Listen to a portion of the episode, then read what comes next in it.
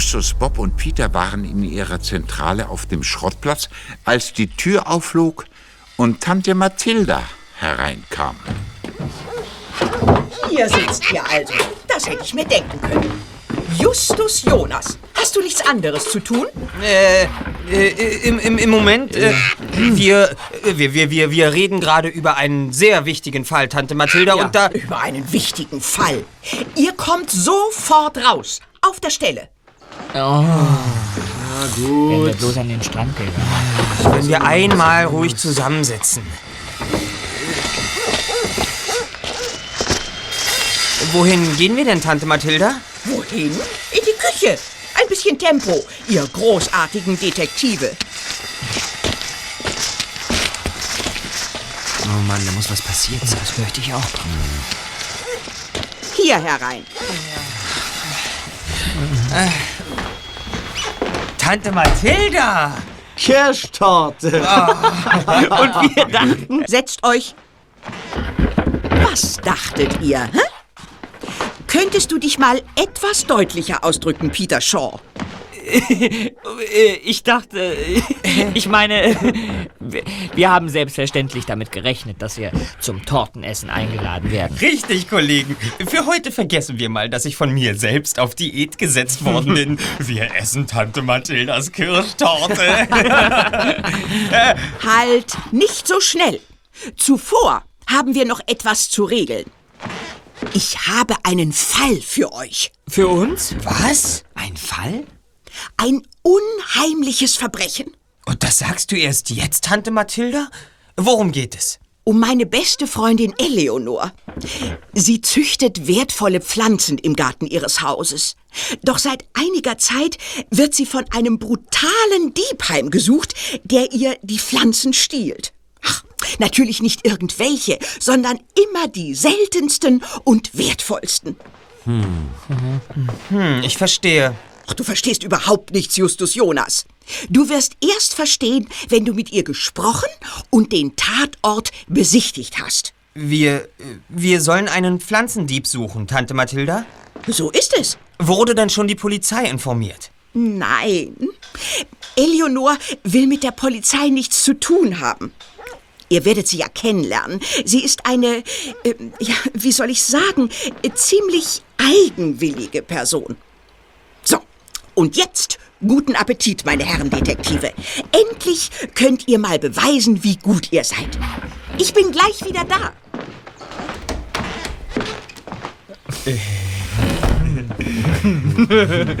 Gut sind wir vor allem in der sportlichen Sonderdisziplin Tortenessen. Ja. Genau, das meine ich auch. Haut rein, Kollegen. Ja.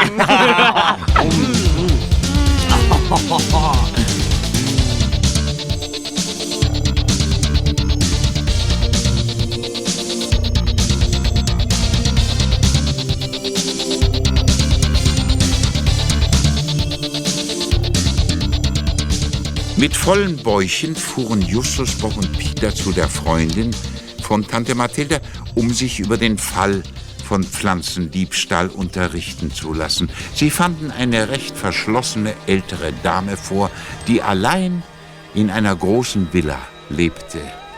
Hinter dem Haus befand sich ein üppig blühender Garten mit einer Fülle exotischer Pflanzen. Leben Sie hier ganz allein in diesem großen Haus, gnädige Frau? Natürlich, wer sollte denn sonst noch hier leben? Gibt es keine Verwandten? Das ist eine Frage, die Sie gar nichts angeht. Bitte, verzeihen Sie, ich will nicht indiskret sein. Aber als Detektiv muss ich solche Fragen stellen, da sich der Täter häufig genug im Umfeld des Opfers befindet. Ich will von meiner Verwandtschaft nichts wissen. Das sind alles nur geldgierige Habenichtse, die zu faul sind zum Arbeiten.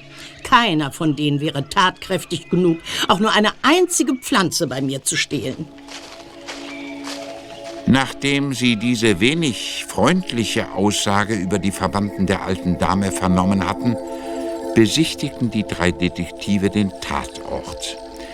Bei allem Durcheinander war deutlich zu erkennen, dass mehrere Pflanzen aus den Beeten gerissen worden waren. Sie versprachen, sich um den Fall zu kümmern.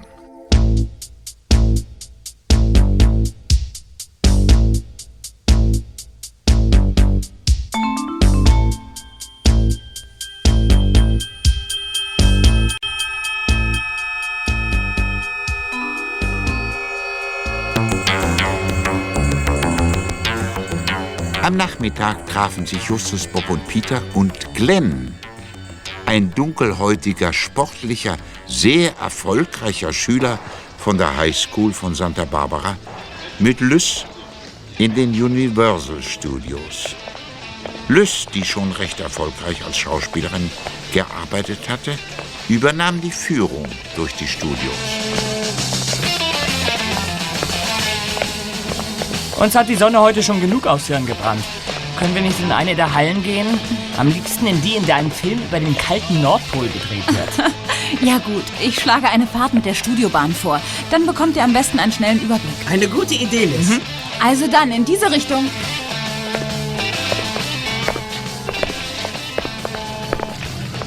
Äh, Glenn, mit dir stimmt doch was nicht. Wie kommst du denn darauf, Peter? Na komm, ich weiß ja nicht. Man merkt einfach, dass etwas faul ist. War dein Zeugnis so schlecht? Mein Zeugnis, damit ist alles in Ordnung. Rate mal, wie viel ich heute Morgen gelaufen bin. Keine Ahnung. 10,7.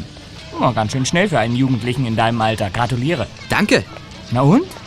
Ist das ein Grund zum Trübsalblasen? Sei doch froh, dass du so schnell laufen kannst. Ich trainiere kaum. Jedenfalls nicht viel. Du weißt doch, dass man unmöglich innerhalb von ein paar Monaten seine persönliche Bestzeit über 100 Meter um glatte drei Zehntel verbessern kann. Naja, unmöglich ist das nicht. Aber um das zu schaffen, müsstest du viel trainieren. Sowas fällt doch nicht vom Himmel. Ich weiß, dass ich ein guter Läufer bin, aber so toll finde ich die Rennerei auch wieder nicht. Ich habe auch noch was anderes im Kopf. Justus fiel auf, dass Lys Glenn zuzwinkerte und dass sie ihm überhaupt sehr viel Aufmerksamkeit widmete und das während der gesamten Führung. Es gefiel ihm gar nicht. Er war eifersüchtig und das war auch nicht viel anders geworden, als er am nächsten Tag wieder mit Peter im Sportstadion war, wo Peter trainierte. Er blieb recht wortkarg, als Glenn und sein Freund Benny ebenfalls zum Training erschienen. Du läufst toll, Peter. Ich kenne nur wenige, die einen so schönen Laufstil haben wie du. Danke, Benny, das höre ich gern. Redet nicht so viel. Lasst uns lieber ein bisschen kämpfen. Wenn ihr richtig messen könnt in Rocky Beach, dann sind das genau 100 Meter bis dort hinten. Ich wette mit euch, dass ich als Erster da ankomme. Um was wetten wir, Glenn? Um zwei Hotdogs. Na schön, die kann ich mir gerade noch leisten. Peter, damit du es gleich weißt, wir beide haben keine Chance gegen ihn. Mehr Sportsgeist, die jungen Leute. Und niemals den Kampf vor dem Ende der Schlacht aufgeben. Oh, Mr. Landman. Wir haben hier einen Gast aus Rocky Beach. Ah, sehr freut. Lasst euch nicht aufhalten. Und am Sonntag gebt euer Bestes. Viel Spaß und vergesst nicht. Kämpfen, kämpfen. Wer war das denn? Der Chef unserer Bildungsanstalt, Dr. Jeremias Landman, Direktor der High School. Wir nennen ihn Mr. Wolkenmann. Irgendwie ist er nicht ganz von dieser Welt. Aber er hat viel für Sport über. Los, lasst uns laufen. Ich will meinen Hotdog verdienen. Abwarten. Just, übernimmst du das Kommando? Ja, mache ich. Seid ihr fertig? Fertig. Dann los. Auf die Plätze, fertig. Los!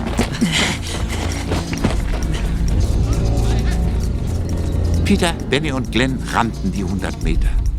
Zunächst sah es so aus, als hätte Peter eine Chance. Doch nach der Hälfte der Strecke stürmte Glenn an ihm vorbei und gewann mit deutlichem Vorsprung. Lachend kehrten die drei Jungen zu Justus zurück.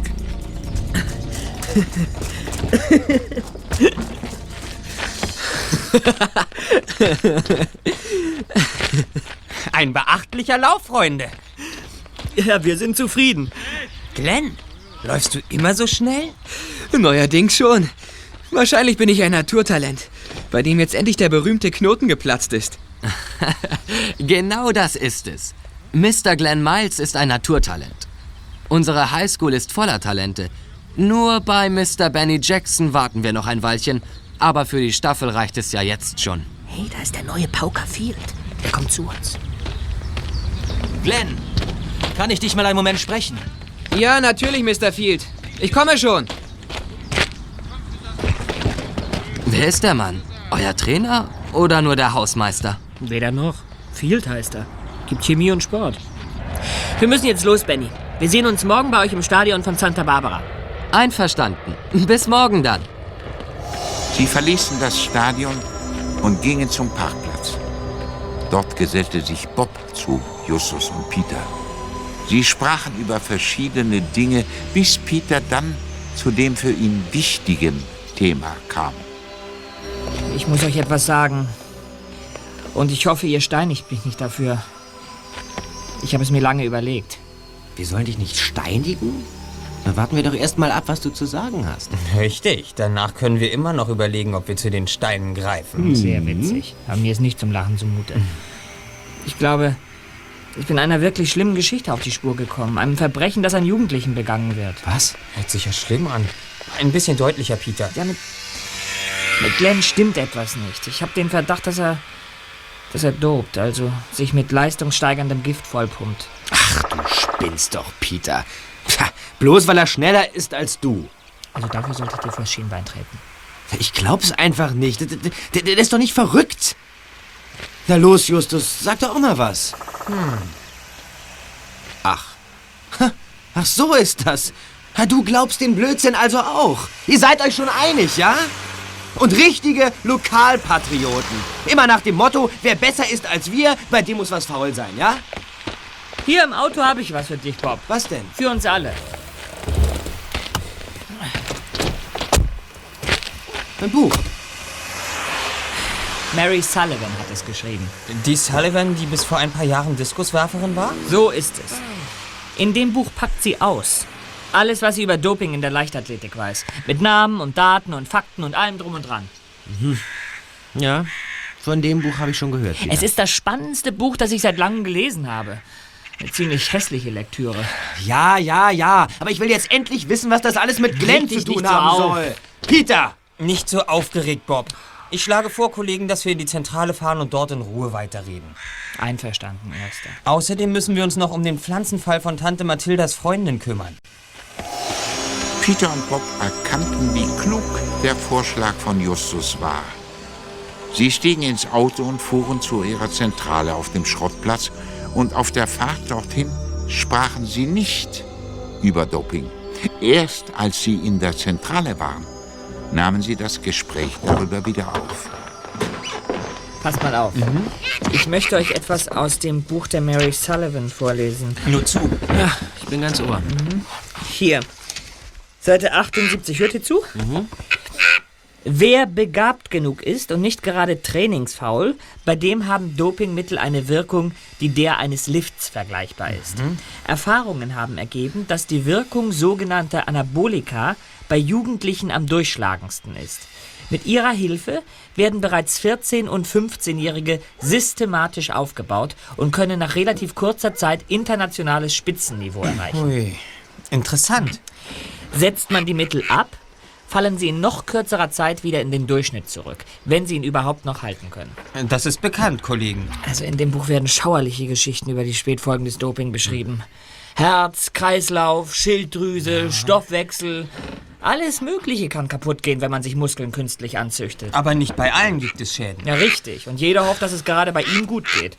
Geht es aber meistens nicht. Ich habe Geduld bewiesen. Du hast jetzt noch genau eine Minute.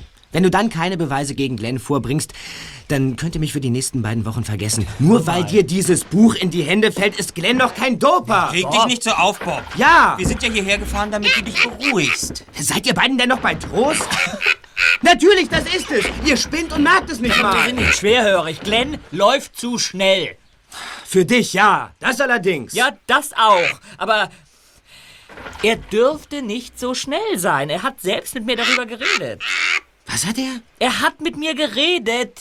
In den Universal Studios. Ach. Und warum hast du uns das nicht gleich gesagt? Weil ich an dem Tag auch nichts kapiert habe. Ich habe ihm gesagt, er soll doch froh sein, dass er so schnell ist. Aber dann bist du irgendwann stutzig geworden und hast dir das Buch gekauft. Ja. Also ich glaub's nicht. Bob, selbst wenn ich recht habe, heißt das ja noch nicht unbedingt, dass er selber dopt. Du meinst, er könnte das Zeug verabreicht kriegen, ohne dass er davon weiß? Du hast es erfasst, Bob. Und genau da wird dieser Fall besonders schlimm. Justus, was weißt du eigentlich von der ganzen Sache? Wahrscheinlich nicht ganz so viel wie du. Aber immerhin, das Buch von Mary Sullivan habe ich auch. Ich habe es mir heute Morgen gekauft. Warum? Ganz einfach. Ich habe Glenn im Stadion laufen sehen. Wie er Peter und Benny abgehängt hat. Und im Ziel haben die beiden gekeucht wie junge Hunde. Nur Glenn nicht. Er hat sich unglaublich schnell erholt. Und dann habe ich mir erlaubt, einen Blick auf seine Waden und seine Schenkel zu werfen. Verdammt kräftig für sein Alter.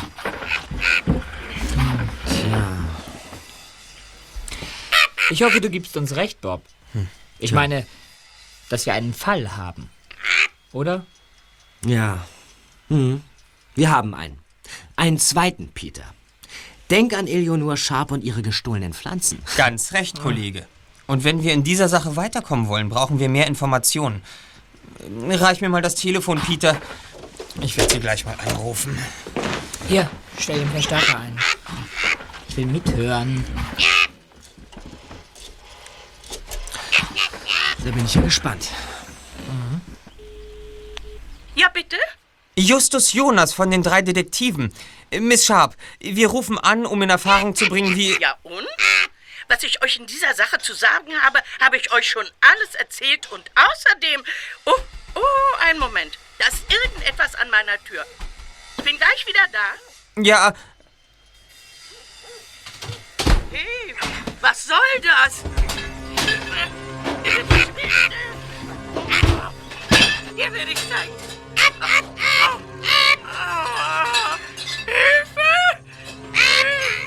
um Himmels Willen.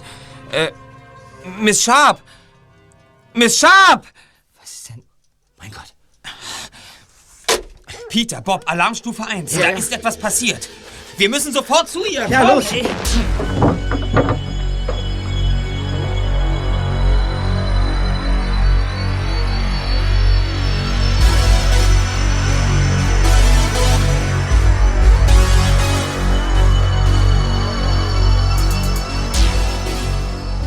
Atemlos.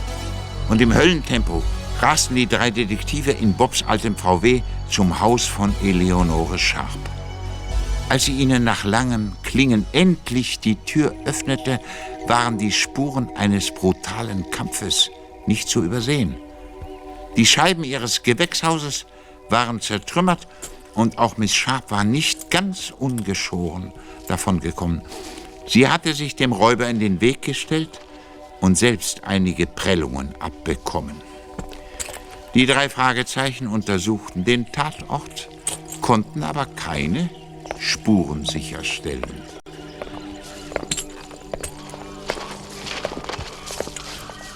Haben Sie die Polizei schon verständigt? Natürlich nicht. Schließlich habe ich euch engagiert, nicht wahr? Auf Empfehlung meiner besten Freundin. Wie geht es Ihnen denn? Es hätte schlimmer sein können. Ein paar blaue Flecken werde ich wohl bekommen. Sie haben doch den Täter gesehen. Haben Sie vielleicht eine Ahnung, wer er sein könnte? Nein, nicht im geringsten. Miss Sharps Aussagen brachten nichts Neues. Die Beschreibung des Täters, der erneut Pflanzen gestohlen hatte, war, wie sich nach einigen Fragen herausstellte, voller Widersprüche. Eleonore Sharp war keine gute Zeugin. So verließen die drei Fragezeichen nach einiger Zeit den Tatort und waren nicht schlauer als vorher.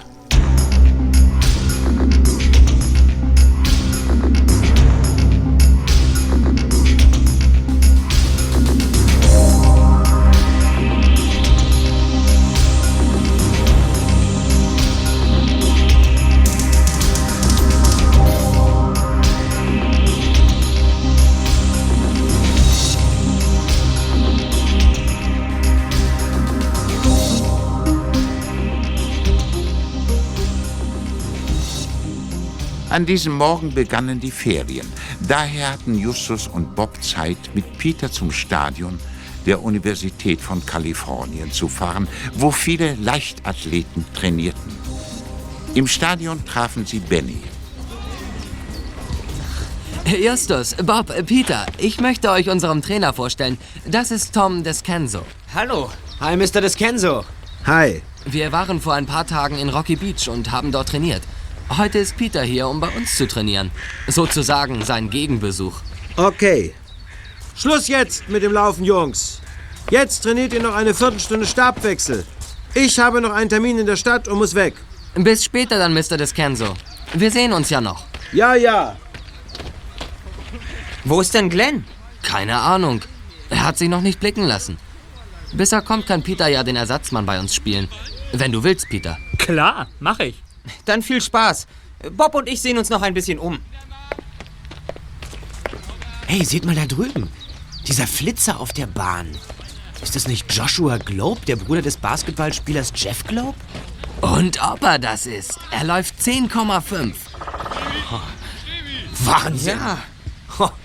Komm, Peter. Wir müssen los. Während Benny und Peter zum Training eilten, folgten Justus und Bob dem Trainer Tom Descanso. Er verließ das Stadion und fuhr mit einem sehr neuen und sehr großen Wagen der Luxusklasse weg. Kurz entschlossen fuhren Justus und Bob mit Peters MJ hinterher. Es ging hinaus aus der Stadt bis zum Hafen hinunter und dort zu einem chinesischen Restaurant.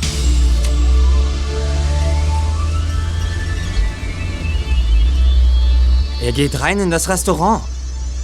Stell den Wagen ab, Bob. Wir müssen wissen, mit wem das Kenzo sich dort trifft. Es könnte wichtig sein. Moment, Justus, warte. Was ist denn? Warum, warum ziehst du mich hinter die Autos? Weil dort der neue Pauker Martin Field ist. Und er muss uns ja nicht unbedingt hier sehen. Mich kennt er ja nicht, aber dich. Ja, ich habe ihn kennengelernt, als ich mit diesem dämlichen Ed Bannister zusammengerasselt bin. Field geht ins Restaurant. Ja, was machen wir jetzt? Ich bleibe hier und warte. Du gehst rein und blickst dich um, als ob du einen Bekannten suchst. Ist gut. Dann kommst du wieder hierher und wir verschwinden. Okay, ich bin gleich wieder da. Bis gleich. Justus brauchte wirklich nicht lange zu warten. Es dauerte keine zwei Minuten, bis Bob wieder bei ihm am Wagen war. Er hatte eine aufregende Nachricht für ihn. Du glaubst nicht, was ich gesehen habe, Just. Ich werde es versuchen. Also? Descenso hat sich mit Martin Field getroffen. Die beiden sitzen an einem Tisch und reden miteinander. Ach, warst du nah genug dran, um mitzukriegen, über was die beiden geredet haben? Das ging leider nicht. Immerhin ist jetzt für mich bewiesen, dass da irgendetwas läuft. Bewiesen ist es nicht. Aber wahrscheinlich ist es schon. Hm. Und jetzt? Fahren wir wieder ins Stadion und sehen Peter beim Training zu. Okay.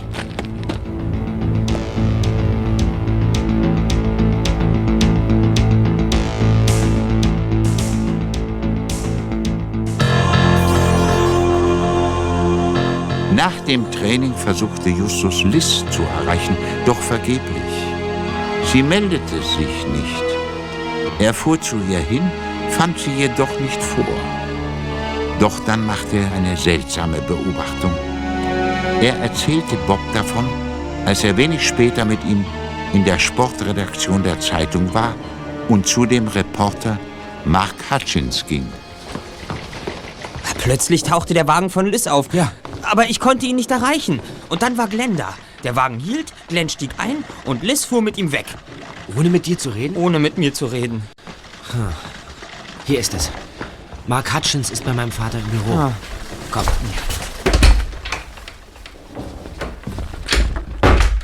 Hallo, Mr. Andrews. Hallo, Mr. Hutchins. Hallo, da seid ihr beiden ja. Ich bin Justus Jonas.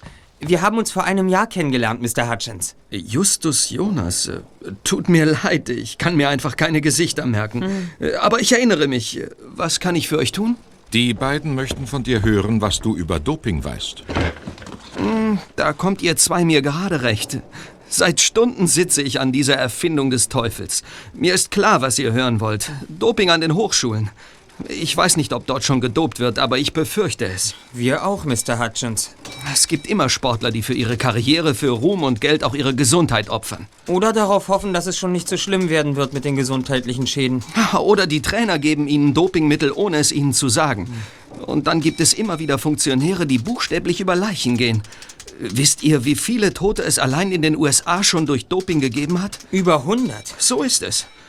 Die Sponsoren zahlen, damit der Sportler nachher das Trikot mit ihrem Namen durch die Stadien tragen oder im Fernsehen ihre Zahnpasta oder was auch immer anpreist. Sie wollen Leistung sehen, sonst nichts. Alles andere ist ihnen egal. Wir haben einen bestimmten Verdacht. Gut so. An der Highschool in Santa Barbara gibt es so einen Wunderknaben. Er heißt Joshua Globe. Den kennen wir. Sein Trainer heißt Tom Descenso. Er scheint mit einem Lehrer namens Martin Field zusammenzuarbeiten. Die Namen habe ich nie gehört. Allerdings, äh, mein Namensgedächtnis ist miserabel.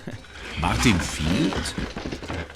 Da habe ich doch etwas von unserem Polizeireporter gehört. Ja, der schöne alte Buick von Martin Field ist heute Morgen vor dem Sportstadion in Flammen aufgegangen. Die Polizei geht von Brandstiftung aus.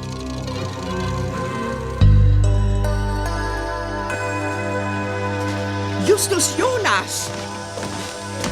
Hier bin ich, Tante Mathilda. Was gibt's denn?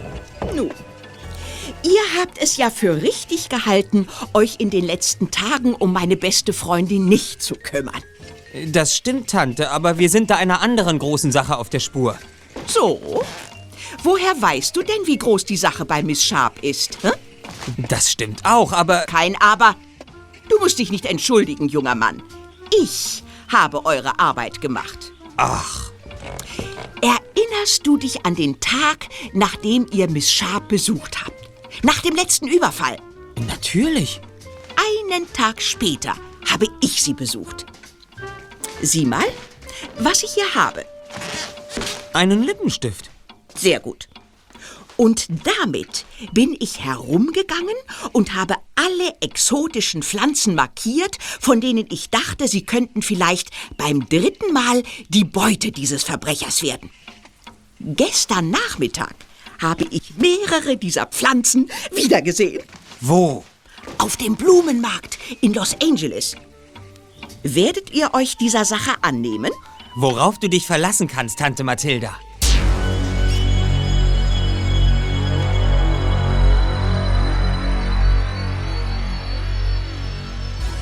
Am frühen Morgen des nächsten Tages fuhren die drei Detektive zum Blumen- und Gemüsemarkt von Los Angeles, um den Stand des vermeintlichen Pflanzendiebes ausfindig zu machen. Doch sie wurden enttäuscht. Der Platz, den Tante Mathilda den dreien beschrieben hatte, war inzwischen eine Baustelle. Die Händler, die hier gestanden hatten, hatten sich auf der gesamten Marktfläche verteilt.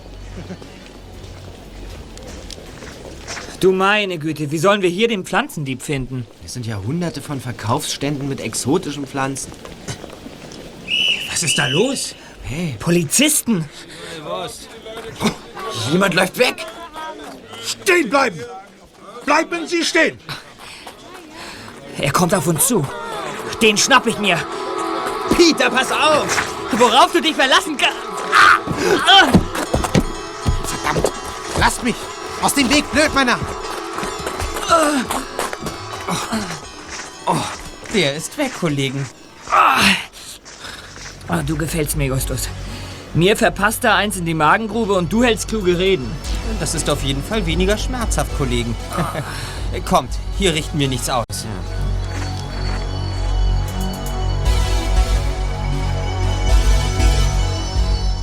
Die drei Fragezeichen beschlossen nun, energischer bei ihren Ermittlungen der Dopingmixer vorzugehen und sich dabei erst in zweiter Linie um den Pflanzenfall zu kümmern.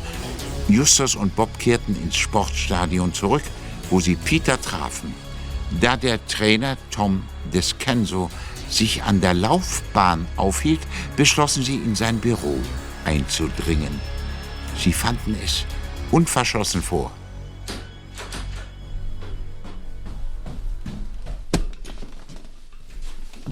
Da steht der Computer. Justus, jetzt bist du dran. Ich gehe nach draußen und gebe euch Bescheid, wenn Gefahr droht. Aber beeilt euch! Wenn wir hier erwischt werden, dann ist der Teufel los. Klar. Wir haben es mit Verbrechern zu tun, die wahrscheinlich sehr viel Geld mit den Dopingmitteln verdienen. Ja, genau. Die lassen sich das Geschäft nicht so gern versauen. Wir sind schon mitten in der Arbeit. Oh, der braucht aber lange, bis er endlich hochgefahren ist. Immer mit der Ruhe weiter, wir sind soweit. Es kann losgehen. Dann wollen wir mal sehen. Eigentlich kann ich mir nicht vorstellen, dass Descenso die ganze Geschichte in seinem Computer gespeichert hat. Ich schon. Er betreut viele Sportler. Und wenn unser Verdacht richtig ist, verabreicht er vielen von ihnen Dopingmittel. Jeder Sportler braucht aber eine andere Dosis, eventuell auch andere Mittel. Das muss Descenso irgendwo notieren, sonst geht alles durcheinander. Jetzt gehst du in verschiedene Dateien rein. Warum? Weil er keine einzige Datei unter dem Stichwort Doping angelegt hat, wie du sehen kannst. Hier, was ist das? Buchstabenkombinationen. Sagt mir nichts. Mir auch nichts. Aber gerade deshalb könnte es interessant sein. Das drucke ich mal aus.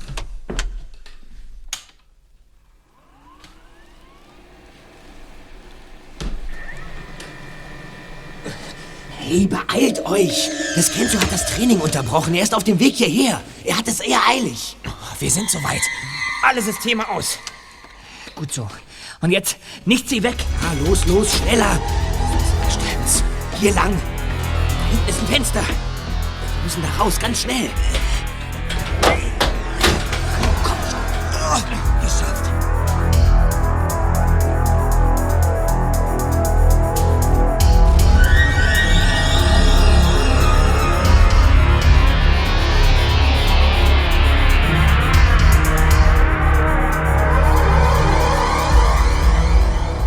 Wieder und wieder versuchte Justus mit Liz zu telefonieren oder sie zu treffen.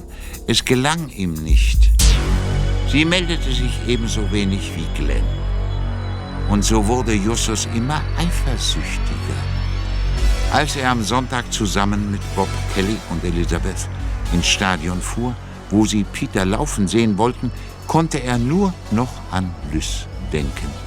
Ganz allerdings hatte er ihren Fall nicht vergessen. Das zeigte sich, als sie sich ihren Plätzen im Stadion näherten.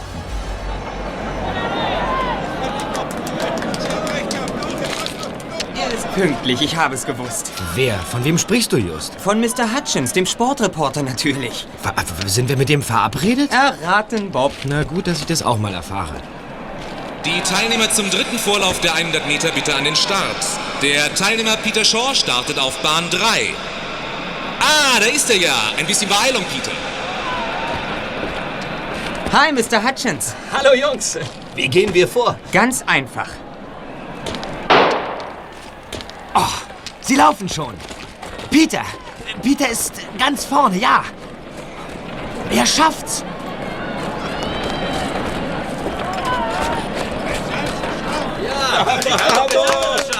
Oh, in diesem Vorlauf ist er Erster geworden. Ohne voll durchzulaufen. Im Finale ist er noch viel schneller. Justus, wo ist unser Freund? Da drüben, ganz nah bei der Weitsprunggrube. Der mit der blauen Schirmmütze, sehen Sie ihn? Klar. Wozu habe ich ein Fernglas mitgebracht? Was sagtest du? Wie heißt der Mann? Tom Descenso. Hm. Den habe ich vor sieben oder acht Jahren das letzte Mal gesehen. Aber damals nannte er sich nicht Descenso. Sondern? Tim. Tim Potter. Kein Zweifel. Schon damals war er Leichtathletiktrainer von einem der großen Clubs an der Ostküste. Boston, glaube ich. Und äh, was war er für ein Mensch? Sympathisch. Raue Schale, weicher Kern. Aber schon damals gab es Dopinggerüchte. Bewiesen wurde nichts. Endlich. Wieso endlich? Was ist los, Bob? Endlich weiß ich, wo ich den Herrn im schwarzen Anzug schon mal gesehen habe. Er steht dort drüben. Der mit der Brille. Der? In dem Restaurant. In dem Restaurant, in dem Tom Descanso und Martin Field sich getroffen haben. Er saß mit am Tisch. Bist du sicher? Absolut. Dann darf ich vorstellen, das ist Dr. Jeremias Landman, der Direktor der Highschool. Ach. Ich gehe mal zu ihm hin. Was willst du von ihm, Justus? Du kannst ja mitkommen. Wir sind gleich wieder zurück, Mr. Hutchins. Lasst euch ruhig Zeit.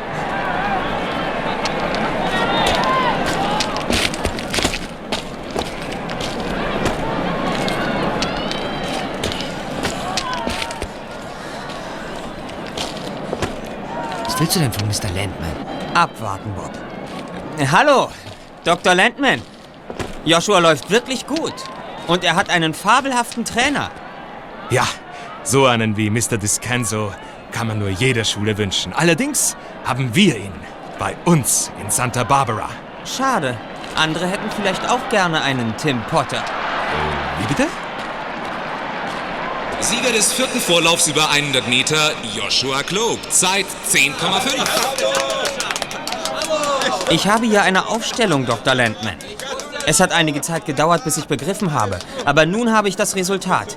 Jemand hat sich viel Mühe gemacht, die Aufstellung der Dopingmittel zu verschlüsseln. Aber ich habe den Schlüssel geknackt. Ja? Hier steht es. Es ist eine Aufstellung von verbotenen Mitteln, die ich dem Computer entnommen habe. Ich weiß nicht, wovon du redest. Verschwinde. Wie Sie wollen. Komm, Bob. Er weist nicht an, Just. Hallo Just. Liz! Hallo Justus. Wo warst du die ganze Zeit? Ich habe dich gesucht. Ein bisschen warten musst du noch, dann erfährst du alles. Meine Damen und Herren, ich habe Ihnen ein besonderes Ereignis anzukündigen. In dieser Minute sollte eigentlich der Start zum ersten Vorlauf der 4x100 Meter Staffel stattfinden. Ich werde dieses Rennen jedoch nicht ansagen. Ein anderer übernimmt das Mikrofon. Was hat das zu bedeuten? Meine Damen und Herren, liebe Sportsfreunde. Mein Name ist Glenn Miles. Ich muss euch eine Geschichte erzählen, eine hässliche Geschichte. Vielen von euch wird es verdammt schwer fallen, mir zu glauben. Aber die Geschichte ist wahr. Sie handelt von chemischen Substanzen, mit denen man Muskeln züchten kann. Ja. Mit solchen Muskeln kann man schneller laufen und höher und weiter springen als andere. Man kann damit leichte Rekorde erzielen Glenn und Miles, Meisterschaften gewinnen ganz stark. und berühmt werden. Das hätte ich man dir kann nicht damit sehr zugetraut. viel Geld Deshalb verdienen. warst du also verschwunden, Liz. Und Ja, man kann sich deshalb. damit krank machen. Es war nicht leicht für mich. Es gibt sogar Athleten, die daran sterben, früher oder später. Und das alles im Namen des Sports. Bis vor wenigen Tagen habe ich geglaubt, das alles spielt sich weit weg von uns ab. Endlich mal einer, der Motor Aber das war ein Irrtum. Doping gibt es auch schon bei uns, bei uns Schülern. Ich weiß, wovon ich rede, denn ich bin selbst gedopt worden. Mein Name ist Glenn Miles und ich komme aus Santa Barbara. Ich kenne den Namen des Trainers, der Schülern solche Mittel gibt. In manchen Fällen wissen diese Schüler gar nicht, was sie da schlucken. Ich zum Beispiel habe es nicht gewusst. Jetzt weiß ich es. Und deshalb trete ich hier heute nicht an. Ich laufe nicht gegen andere, die sauber sind. Und ich fordere all diejenigen auf, ihre Meldung zurückzuziehen, die wissen oder ahnen, dass sie nicht sauber sind. Ich danke euch, dass ihr mir zugehört habt. Bravo, Glenn, das hast du toll gemacht. Glückwunsch, Liz! Dr. Landman will sich verdrücken. Los, hin zu ihm! Ich komme mit. Ich auch.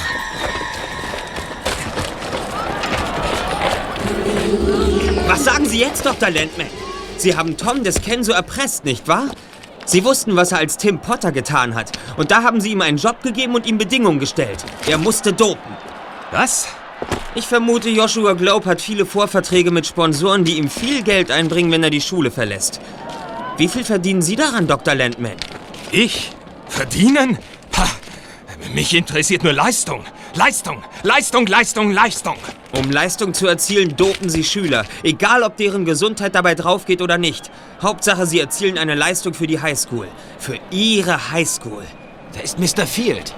Der gehört auch dazu. Nein, Justus. Hier irrst du ganz gewaltig. Was? Äh, Martin Field hat uns geholfen. Er hilft Glenn dabei, seinen Körper zu entgiften. Justus, Bob, Mr. Hutchins, Liz und Mr. Field umringten den Direktor der Schule. Doch mit Mr. Landman war nicht zu reden. Im Namen des Erfolgs hielt er alle Mittel für gerechtfertigt. Sie, Sie begreifen gar nichts. Gar nichts. In unserer Zeit lassen sich Erfolge eben nur so erzielen. Und dabei nehmen sie auch in Kauf, dass die Sportler für ihr ganzes Leben geschädigt werden. Hauptsache ist, dass die Highschool sich mit möglichst vielen Siegern schmücken kann. Versuchen Sie nicht mit ihm zu diskutieren, Mr. Field. Er wird doch nicht begreifen. Fragen Sie ihn lieber, wer Ihren Buick angesteckt hat. Damit habe ich nichts zu tun. Was kann ich dafür, wenn dieser Dummkopf, dieser Bannister durchdreht? Au- Auf eigene Faust hat er gehandelt, jawohl. Bisschen aufpassen sollte auf Sie, Field, jawohl. Weil Sie Tim und mir nachspioniert haben. Ach, es, es hat ja doch keinen Zweck. Mm-mm, Dr. Landman, nicht weglaufen. Hübsch hier bleiben. Sie sind am Ende. Es ist aus. Sie gehen von hier aus direkt in die Gefängniszelle. Kommen Sie freiwillig mit oder sollen wir Sie durch das Stadion schleifen? Dr. Landman leistete keinen Widerstand. Er ließ sich auf den Parkplatz führen, wo Peter mit dem Trainer Tom Descanso stand. Er hinderte den Trainer daran, mit einem Auto wegzufahren. Bleiben Sie, Mr. Descenso. Das Spiel ist aus. Gut gemacht, Peter. Genau das wollte ich Tim Potter auch sagen. Mit seiner Trainerlaufbahn ist es vorbei. Die Presse wird herausfinden, wen Glenn gemeint hat. Und dann wird sich die Justiz mit Ihnen befassen, Mr. Potter. Wegen Körperverletzung. Ich weiß. Aber ich habe das alles nicht freiwillig getan. Dr. Landman hat mich dazu gezwungen. Mit den alten Geschichten aus Boston? Ja, er weiß genau Bescheid. Aber es sind nur wenige Schüler gedopt worden. Joshua Globe wollte es so. Die anderen haben nichts davon gewusst. Joshua wollte vermutlich ebenso werden wie sein berühmter Bruder. Richtig. Sie haben ihn und Glenn Miles und die anderen mit diesem giftigen Zeug vollgestopft. Ja, weil Dr. Landman es so wollte. Rekorde mussten her. Bob, wir wissen genug. Sei so nett und rufe die Polizei an. Sie sollen kommen und diese Herren abholen. Bin schon unterwegs. Und während wir warten, möchte ich Ihnen noch einmal besonders danken, Mr. Field. Sie haben uns toll geholfen. Ohne Sie hätte Glenn es nicht geschafft. Und ohne dich wäre er nicht auf die Idee gekommen, die ganze Geschichte über die Stadionlautsprecher auffliegen zu lassen. Nein, wohl nicht. Als Schauspielerin wusstest du natürlich, wie man eine große Wirkung erzielt. Mhm. Mein Glückwunsch. Und du bist gar nicht eifersüchtig? Doch, ein bisschen. Dann ist es ja gut. Hört schon.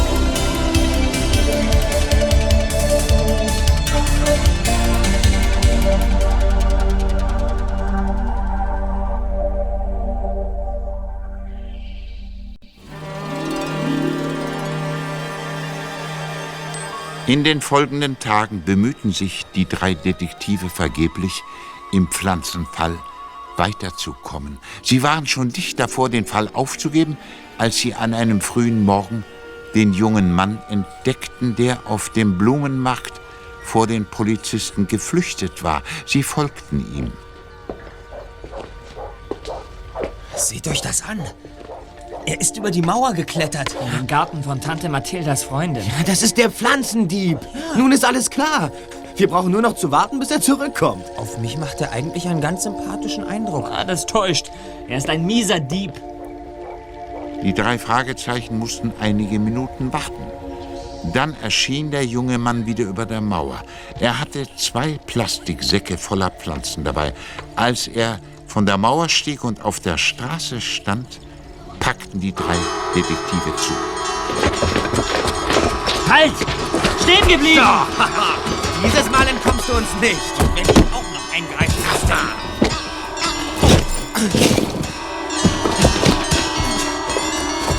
Hört auf! Hört auf, es reicht! Ich vergebe mich.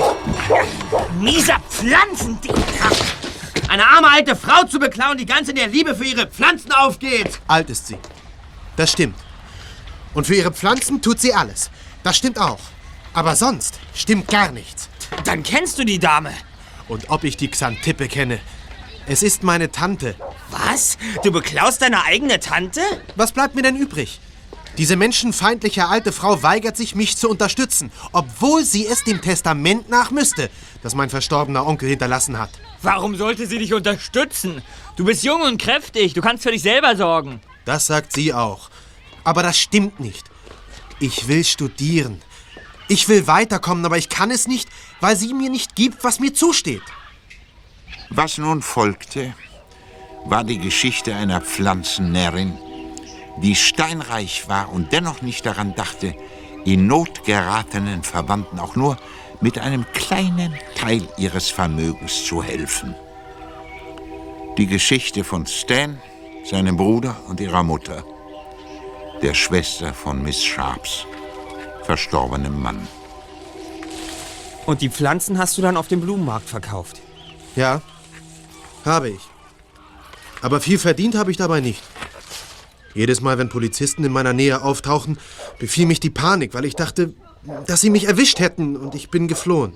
Stan, du hast keine andere Wahl. Du musst vor Gericht gehen und dir dein Recht erstreiten. Aber das wollte ich Tante Eleanor nicht antun. Was ist das schon? Was hast du da zu erwarten? Ein kleines bisschen Ärger. Deine Tante Eleanor wird ein bisschen keifen, aber dann wird sie dir das Geld geben, das dir zusteht. Wem steht hier Geld zu? Tante Eleanor, Du hast dich wieder an meinen Pflanzen vergriffen. Sie wussten doch, dass Stan etwas unternehmen wollte, um sie zum Einlenken zu bewegen, weil er einfach keinen Ausweg mehr sah.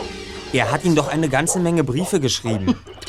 Die Bettelbriefe eines Unverschämten, eines Menschen ohne Selbstachtung. In denen er angedeutet hat, dass er versuchen würde, sie da zu treffen, wo es ihnen am meisten wehtut. Bei ihrem Grünzeug. Grünzeug? Oh, ich hätte es nicht für möglich gehalten, dass er so weit gehen würde, sich an meinen unschuldigen Pflanzen zu vergreifen. Jedenfalls ist uns jetzt klar, warum Sie nicht wollten, dass die Polizei eingeschaltet wird. Aber wenn Sie das nächste Mal ein Familienproblem haben, dann lassen Sie bitte auch Privatdetektive aus dem Spiel. Auch wir haben Aufträge genug. Es war nicht meine Idee, junger Mann. Ihre Tante, Ja? äh, ja, diese alte, Oh. äh, die, sie hat darauf bestanden, Sie und Ihre Freunde müssten die Sache aufklären. Sie hat wie alle Menschen ihre Nase in Dinge gesteckt, die sie überhaupt nichts angehen. Es ging noch eine Weile höchst unerfreulich so weiter. Die drei Detektive standen da und waren nur froh, dass Tante Mathilda die harten Worte ihrer besten Freundin nicht hören konnte. Tja, echte Freunde sind eben unbezahlbar. Die drei Fragezeichen. Die drei Fragezeichen.